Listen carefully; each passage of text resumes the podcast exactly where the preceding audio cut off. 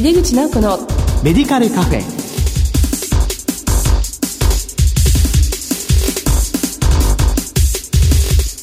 こんばんは。帝京平成大学薬学部の井出口直子です。井出口直子のメディカルカフェ。この番組は医療を取り巻く人々が集い語らい情報発信をする場です。今月の特集テーマは協会憲法における医薬情報の有効活用ですゲストにはジェネリック医薬品の使用促進とそれに伴う医療機関や薬局への働きかけそして効果について伺います。貴重なお話をお楽しみに。入れ口直子のメディカルカフェ。この番組は武田手羽の提供でお送りします。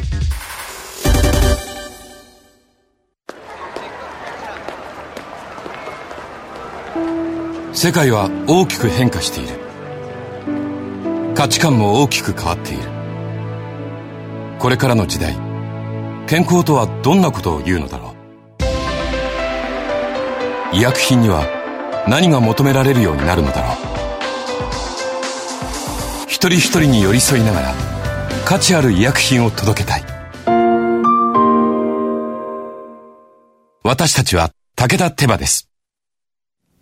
改めまして、帝京平成大学薬学部の井出口直子です。協会憲法における医薬情報の有効活用特集の2回目です。今回はジェネリック使用促進に向けた医療提供側への働きかけと題してお送りします。ゲストは前回に引き続き全国健康保険協会静岡支部企画総務グループの七海直春さんです。七海さん、今回もどうぞよろしくお願いいたします。よろしくお願いいたします。協会憲法の加入者は中小企業の従業員とご家族などということですが、まあ、前回は医療費適正化の取り組みを踏まえたジェネリック医薬品に関する現状のお取り組みと展開を教えていただきました。まあ、その中で、まあ、薬局へのアプローチ、それから資料ですね、どのようなジェネリック医薬品が多く使われているかなども、あの薬局にお出しいただいて、えまあ、それによって、またこのジェネリック医薬品の使用が促進するということ、それからあの、加入者様への直接の働きかけが、もう25%から40%ぐらい、ジェネリックの使用促進に結果が出ているというようなお話もお聞きしました。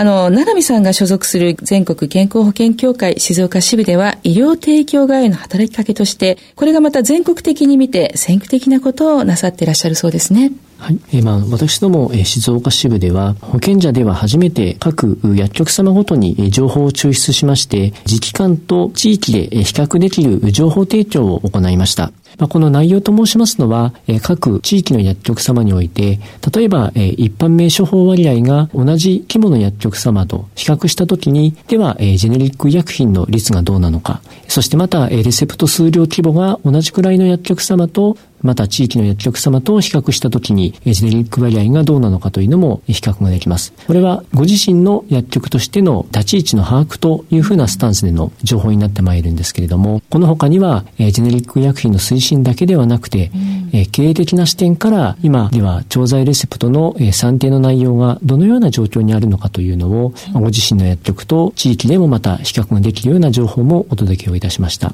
そしてあの、かねてから課題在庫の問題も指摘がされておりますので、まあ、では今どのような薬剤が実績値が高いのかというのを調剤レセプトから抽出をいたしまして、まあ、ご参考にはなりますけれども、採用品目の一助になればと思ってご提供をさせていただいたところです。この、まあ、自分の薬局と同じ規模の薬局との比較というのは、まあ、そういう、こう、どのぐらいの規模の薬局はこうですよというデータを、まあ、薬局に提供してくださるということで、これは、あの、薬局が申請していただけるものなんでしょうか？これは、あの、散布図で、あの、お示しをさせていただいているんですけれども、えー、あの、28年度から事業を始めましたからは、あの、年に1回、あの、お届けさせていただいております。まあ、これは、ご申請なくても、あの、私ども、協会憲法からの情報提供として、レセプト解析を行って、ご提供させていただいているものになります。そうなんですね。だからまあ経営側としてはね、まあそれを見て、うちの薬局このぐらいだけど、まあ企画するとこうなんだなっていうことがわかる、まあ貴重な資料かなというふうに思います。またもう課題在庫っていうのがもう薬局としてはね、頭が痛い問題になりますので、まあそういう意味ではよく使われているジェネリック医薬品のリストというのは非常に重要ですよね。で、あの、まあ、前回もお聞きしましたけれども、まあ、協会憲法さんからもう薬局にも訪問を行かれているということをお話伺いました。やはりこう、訪問されることによって見えてきたものというのは、どのようなことがありますでしょうか？はい。えー、やはり、えー、一般名処方割合が進まないことには、えー、薬局での切り替えが、えー、進まないということがやはり分かってまいりました。まあ、そのためには、医療機関も交えてアプローチをしないと進まないのではないかというふうに思った次第です。まあ、そこで、えー、大病院と、えー、門前調剤薬局へ、えー、同時にアプローチをしようというふうに考えました。まあ、どうしても大規模の医療機関といいますのは、レセプト数量が多くて、まあ、そこの、えー、ジェネリック割合が低い場合というのは、うん、県全体への影響度が大きく課題となってまいります。まあ、そして、病院の院外におけるジェネリック割合は、まあ、各薬局の調剤をした結果で決まってまいりますので、まあ、これは、病院と薬局双方への働きかけが重要ではないかというふうに考えました。ま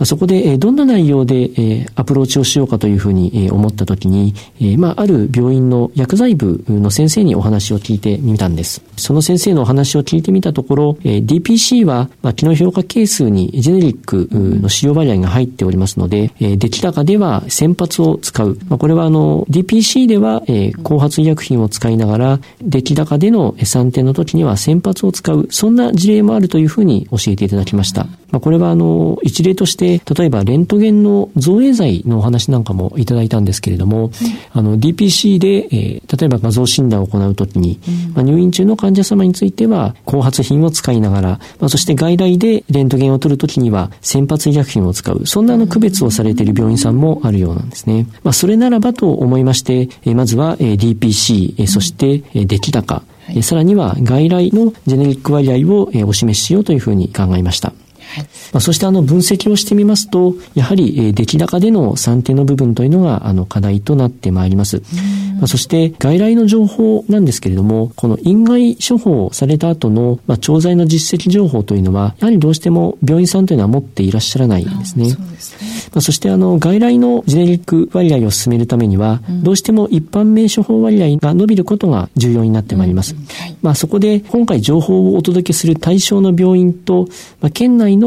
一般名処方割合が高い病院と比較をしまして、それを一覧にしてお示しをさせていただきました。まあ、そうしましたところ、まあ、これも後日談になるんですけれども、はい、あるお電話を頂戴をしまして、えー、あの、ある薬剤部の先生からだったんですけれども、ね、そうなんです。はい、まあ、この一般名処方割合を、まあ、ご自身の医療機関と、まあ、県内のいくつかの医療機関、まあ、トップの、あの、医療機関と、まあ、比較できる一覧でございましたので、まあ、あの、院長先生の方から呼ばれまして、えー、まあ、今の、まあ、院内でのこの一般名処方、どういう状況にあるのかというのが、改めてこう、議論になったそうです。まあ、その後、まあ、院内でのこの一般名処方のあり方を検討することになったということですので、はい、まあ、これもお示した会があったかなというふうに思います。本当ですね。もうなんか前向きな反響があったということですよね。あそしてあと、門前院調剤薬局の状況も見える化をしてみました。はい、あの、まあ、どうしても、えレセプト数が多い薬局様というのは、あの、ジェネリック医薬品進めていく上で課題となってまいります。はい、では、あの、レセプト枚数が多い薬局様の状況が今どうなのかというのをグラフでお示しをしたものになります。まあ、これは、えー、病院薬剤部とと門前薬局との話し合いのきっかけにしてもらうための情報として抽出をしてみました。まあ、そして、ジェネリック割合を伸ばすには、まあ、どの薬剤から取り組むべきかを次に分析をしてみました。まあ、それには、伸びしろのある薬剤から優先して取り組んでいただくような抽出が良いのではないかというふうに考えたんです。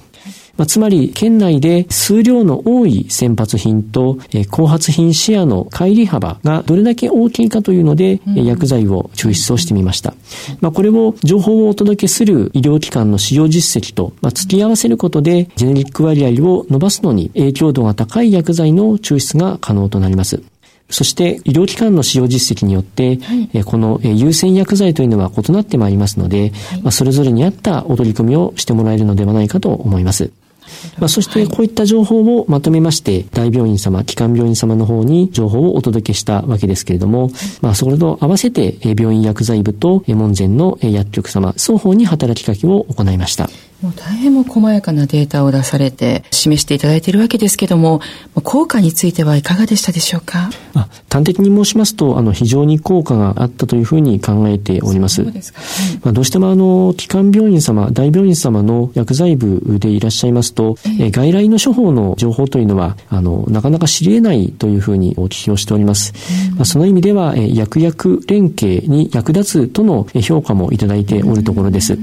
まあ、反面、まあ、一一部の薬局様ではございますけれども、まあ、先発医薬品に特化するというふうなあの薬局様もあの存在いたしました。そうなんですか？そういうところもあるんですかね？えー、まあ、これはあの、後発医薬品の体制加算が、まあ、あのなかなか取得ができなくてですね、えー、えー、まあ、そこで、えー、諦めているという、まあ、そうですね。まあ、そういった背景もあるのかなというふうに思うんですけども、はい、あのまあ、実はあの30年度の診療報酬改定でもあの随分ハードルが高くなっておりますので、まあ、そういったあの現象が起きないかどうかというのは懸念をしているところです。はいこの先発専門に特化する薬局というのは本当に少しなんでしょうかね。この規模というのは大きいところが多いのか、それとも小さいところが多いのか。そうですね。あの、全国規模の調査でも、はい、0.6%というふうな数字も出ておりますし、うん、私ども、え県内で調査をした際にも、まあ、1%未満というふうな結果が出ておりますので、まあ、少数ではいらっしゃるとは思いますね。そうなんですね。まあ、この前回もお話がありましたように、こう、門前だったりすると、その門前の医療機関の方針が結構強くてとかいうことも影響してるんでしょうか？はい。あの、まあ、先生の方で、まあ、一般名処方割合をどれだけ、まあ、されているかというふうなところもありますけれども、まあ、同じレセプト群の中でも、先発を指定されている先生も当然いらっしゃるわけで、まあ、そのレセプト群がある、その先発医薬品に特化している薬局に、結果として集中しているというのも一つはあろうかとは思います。そういうことも分かってくるんですね。はい。あもう薬価につきましては、後発品参入から10年経過した長期収載品は引き下げられるという仕組みも導入されましたよね。そうですね。まあ、これによって一つ、まあ、懸念されますのは、まあ、長期収載品は、まあ、市場から退場できるというふうにもなりましたんですが、まあ、逆に、えー、長期収載品を使い慣れたドクターとしましては、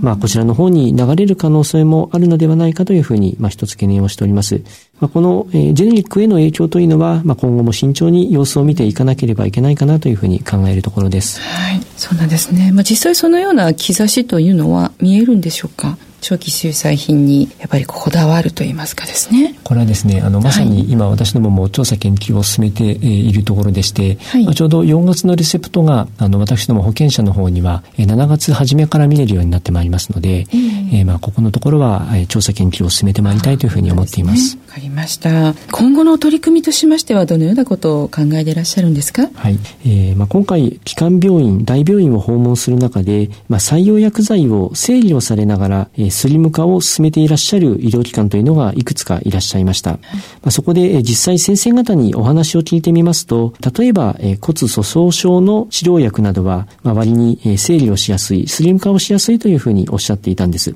また、抗菌薬の整理に着手されている事例というのもいくつかございました。この抗菌薬につきましては、耐性菌の抑制の観点から、厚生労働省からも昨年の6月に抗微生物薬適正使用の手引きというものが発表がされております。これまで広域スペクトラムの第三セフェム剤などが使用が課題となっておりますけれども、急性上気道炎などにおきましては、中程度以上の症状の場合に、抗菌薬の使用の場合には、アモキシシリンが推奨されているようです。さっきの、え、お話の病院での抗菌薬の整理をした事例といいますのは、まあ、こういった背景も受けまして、抗菌薬を、え、使用される場合には、え、まず薬剤系統の優先順位を決めて、まあ、さらにそこに、え、経済性の観点から、え、後発品も採用品目のリストに入れていると、まあ、こういった踊り組みでありました。これは、ジェネリック医薬品が進んでいく上で、既存の採用リストの整理のみならず、ガイドラインなど、いろいろな背景を受けまして、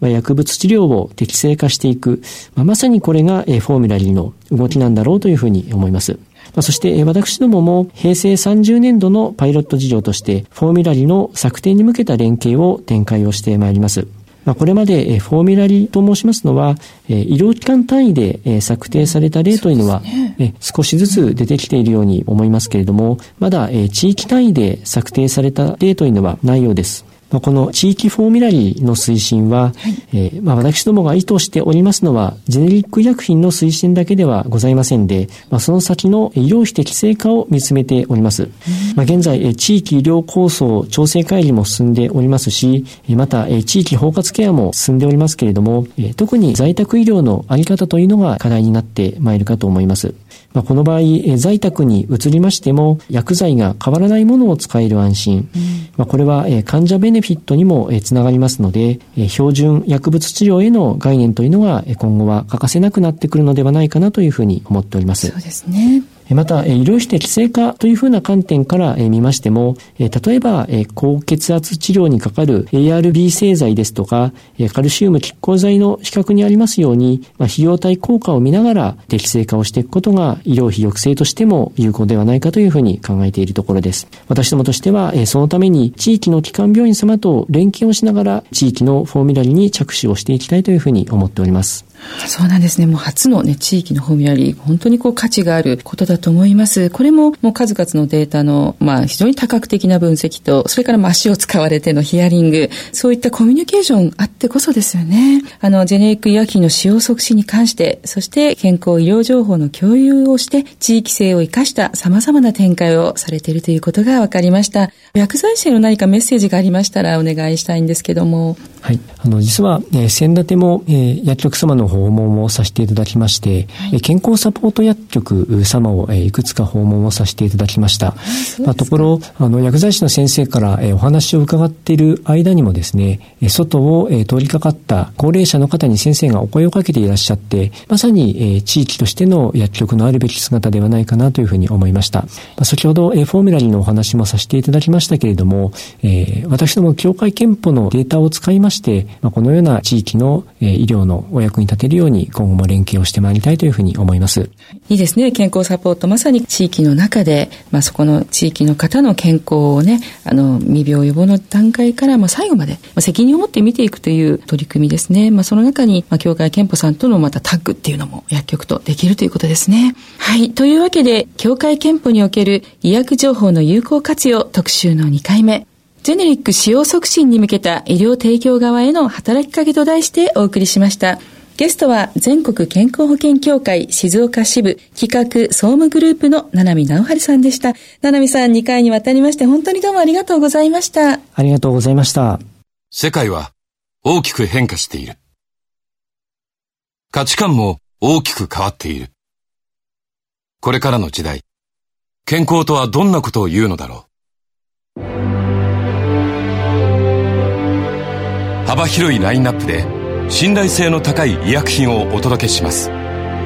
一人一人に向き合いながらどんな時でも健康を咲かせる力を。私たちは武田手羽です。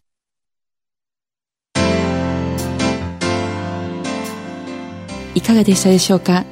今回お聞きしました協会憲法さんの取り組みはゲストの七海さんが企画をされて全国でも静岡県独自のものだそうです。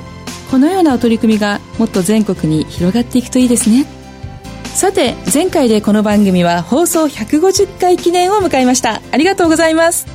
長く続いてとっても嬉しいです。日頃のリスナーの皆様に感謝の気持ちを込めまして番組オリジナルマグカップを抽選で3名様にプレゼントいたします。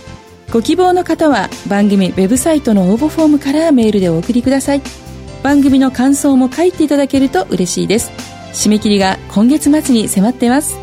当選は発送に返させていただきます。たくさんのご応募お待ちしています。さてこの番組は放送後にオンデマンドとポッドキャストで配信しています。次回は7月11日の放送です。お楽しみに。それではまた帝京平成大学の井出口直子でした。井出口直子のメディカルカフェ。この番組は武田手羽の提供でお送りしました。